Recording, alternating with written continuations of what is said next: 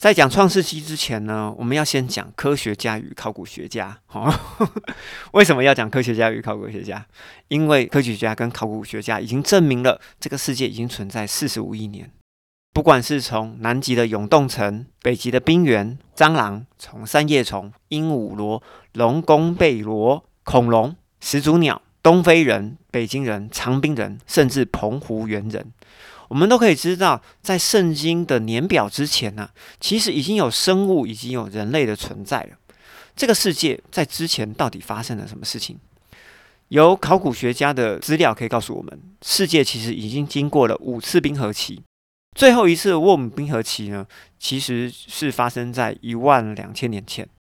而当沃姆冰河期结束的时候，其实就是创世纪开始的时候。接着呢，我们就要来看创世纪的开始。在第一个阶段呢，其实上帝原本安排这个世界是如同新天新地一样。这个世界是如何开始的呢？我们知道创世纪的第一章一节到二节，上帝的灵要运行在水面上。其实上帝的灵运行在水面上的这句话呢，就是因为沃姆冰河期还没有融冰啊，好，冰还没融化。所以圣灵游走在没有光线的冰块上面，哈，整个水层的下面呢，全部都是结冰的。所以从冰的上面看到地面，如同黑暗深渊一般。好，你们可以了解那个感觉哈。接着呢，我想要多做一个说明，就是在创世纪一章的二十一节，上帝在创世纪一章二十一节里面讲，他创造了大鱼以及海中的生物。其实创造跟大鱼这两个字需要重新翻译。创造这个字呢，应该叫做砍杀，好砍伐；而大鱼这个字呢，应该要叫做海兽，就是海中的野兽。于是这句话的完整说法应该是：上帝砍伐了海中的野兽，也就是上帝砍伐了上次毁天灭地的海兽。那上帝砍伐这个海兽，目的是什么呢？目的就是为了要让这个世界的海、空中跟地上所有的一切都要交给人来管理。但是呢，我们必须要参考启示录第十三章的第三节，你会发现有一个海兽从海中冒了出来，而且呢，它的头上有一个致命的伤，也就是上帝在这一次的世界毁天灭地的时候呢，他要再次启动这个海兽，让这个海兽完成毁天灭地的工作。所以大家不用太开心哦，因为这个世界就是要走向灭亡的。好，必须要让大家知道这件事情。于是我们知道，世界被关闭了好几次，也重新的开启了好几次。而这位海兽就是肩负起毁天灭地的工作，使得上帝可以下一次再重启世界，也就是我们后面说的新天新地啊。那既然人要来管理这个世界，你就会发现，在创世纪一章二十六节到二十八节。描述着所有的蔬果果子都会赐给人跟野兽做食物。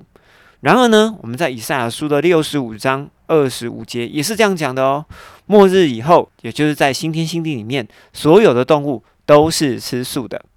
所以我会说，当你看到创世纪刚开始的样子，其实就是新天新地出现的样子。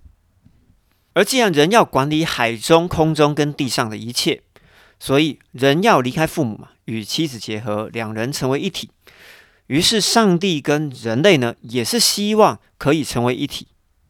一体并不是说我们身体要合在一起才叫做一体，而是心意要相通。夫与妻之间心意要相通，这个就是成为一体。教会与基督心意相通，这就是成为一体。我们与圣灵心理相通，就是成为一体而要成为一体的最重要的关键在于什么？在于我愿意，这在之前我们在前几集曾经有讲过了，我就在这边不再赘述。那这些经文除了在创世纪第二章以外，还有在以弗所说的第五章，保罗也曾经有讲过。好，这个请大家自行去参考。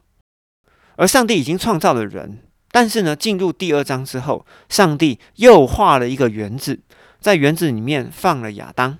上帝对亚当的期望是：我吹了一口气。也就是把圣灵吹到你的身体里面，希望你可以跟我心灵上有直接的连接。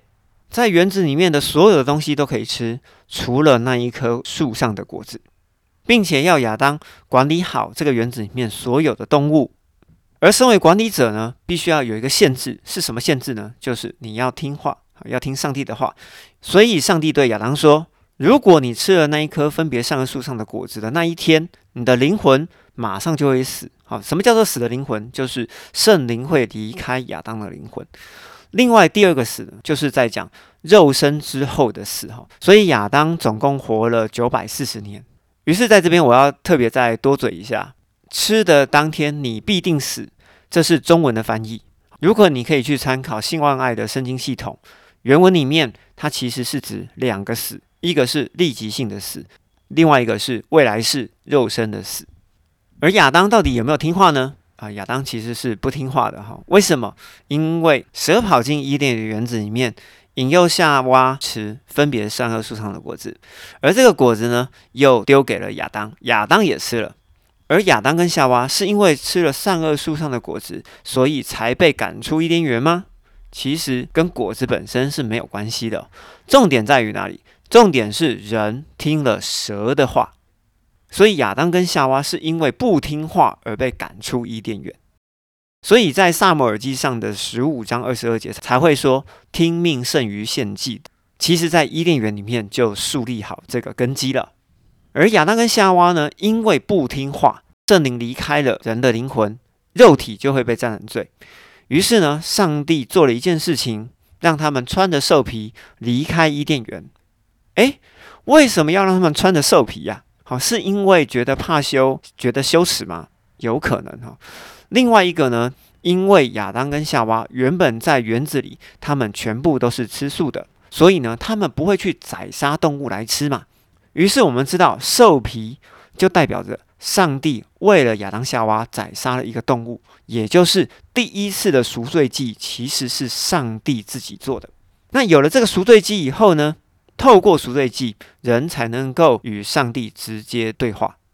当然，在这边我们就要顺便讲一下最后的赎罪祭，也就是在十字架上的耶稣。当十字架上的耶稣断气了之后，也就代表着旧约的结束。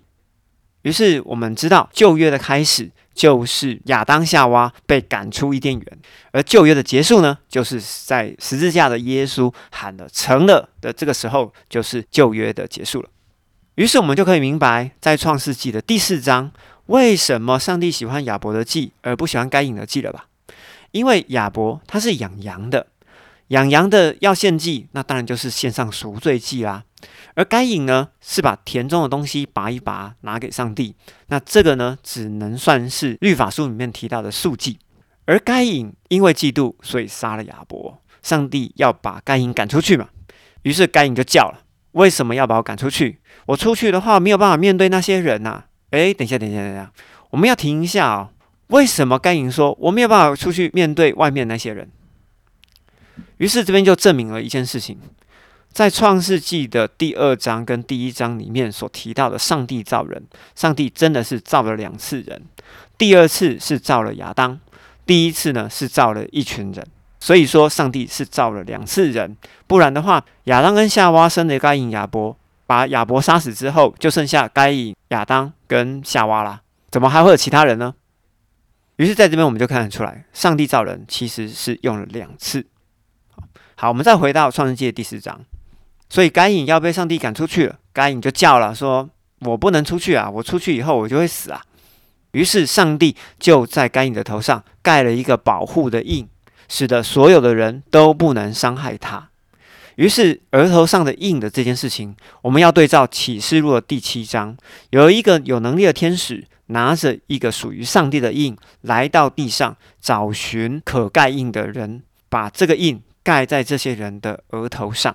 那这个印呢，就是上帝给予人肉身所保护的印，使得这些人可以撑过七号的威胁，进而肉身被提升天。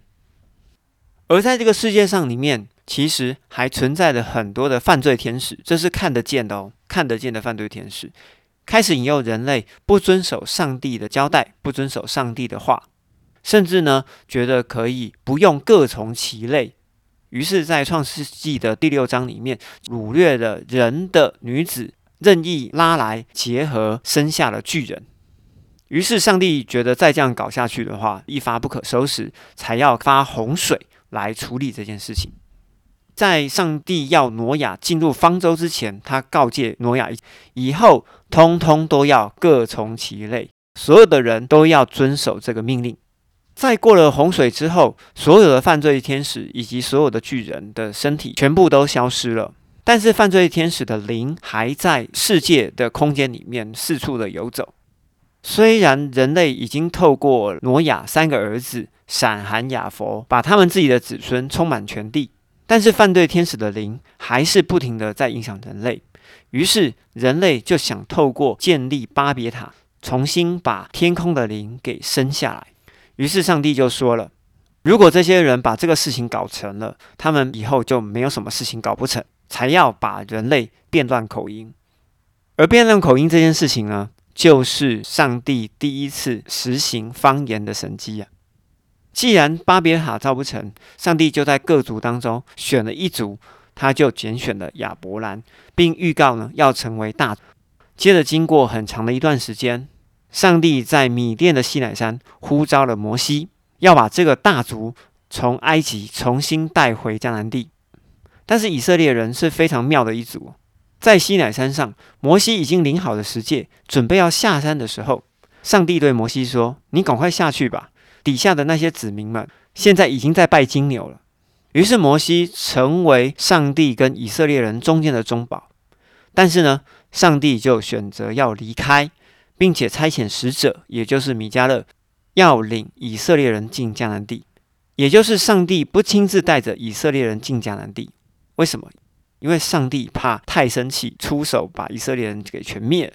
这记载在出埃及记的三十二章。而这中保的逻辑呢，其实在阿摩斯书的第七章也提过，还有在路加福音的二十三章里面也提过。而为什么我会确定带领以色列进迦南地的那个使者，他就是米迦勒呢？因为在但以理书的第十章有提到米迦勒。好，请大家各自自行去参考。而上帝交代摩西的最后一件事情，就是写在生命记里面了。